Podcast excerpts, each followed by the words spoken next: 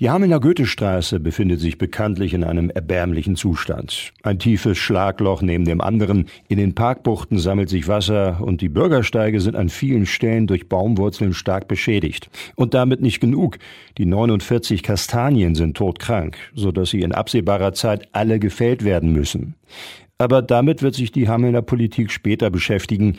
Die Mitglieder des Umweltausschusses haben sich jetzt erst einmal mehrheitlich dafür ausgesprochen, dass das Ende der Einbahnstraße für Autos abgeriegelt wird. Auch für die SPD-Ausschussvorsitzende Bettina Schulze nach der Testphase vor einigen Wochen die richtige Lösung. Wir haben festgestellt, dass der Durchgangsverkehr dann eigentlich nicht mehr so richtig benötigt wird. Wer durch die Goethestraße fährt und rechtsrum rausfährt, der kann doch eigentlich gleich die Sündelstraße fahren. Und die Anwohner, die können durch die anliegenden Straßen zurückfahren. Und wir erhoffen uns wirklich eine deutliche Reduzierung des Kraftfahrzeugverkehrs überhaupt durch die Goethestraße. Darum haben wir auch gefordert, dass die Verwaltung vielleicht nach einem Jahr nochmal evaluiert, wie sich die Verkehre in den Nachbarstraßen entwickeln.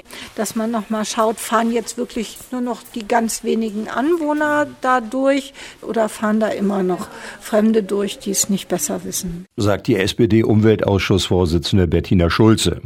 Und wie die rot-grüne Mehrheitsgruppe hat auch die FDP für die Abriegelung gestimmt.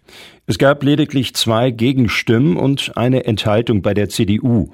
Sie hätte sich vor der Entscheidung eine weitere Bürgerbeteiligung gewünscht, sagt die Fraktionsvorsitzende Birgit Albrecht. Ja, wir haben Anwohner. Bei uns aus der Fraktion wohnt jemand in der Chamisso-Straße und Birgit Hart wohnt am Laker Weg. Und beide sehen die Situation tatsächlich unterschiedlich. Von daher haben wir gesagt, dann fragen wir doch mal alle Bürger. Nicht nur die zwei aus unserer Fraktion, sondern alle, die dort wohnen. Das war so unsere Idee im Grunde, um tatsächlich ein Meinungsbild abzufragen. Klar gab es eine Bürgerveranstaltung, aber die war ja schon 2020.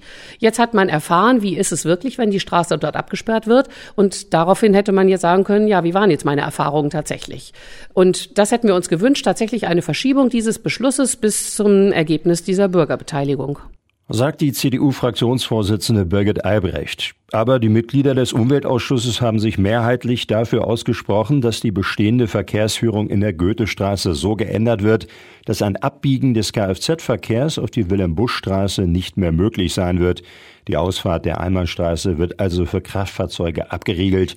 Das letzte Wort dazu hat allerdings noch der Hamelner Rat in seiner Sitzung am 20. Dezember.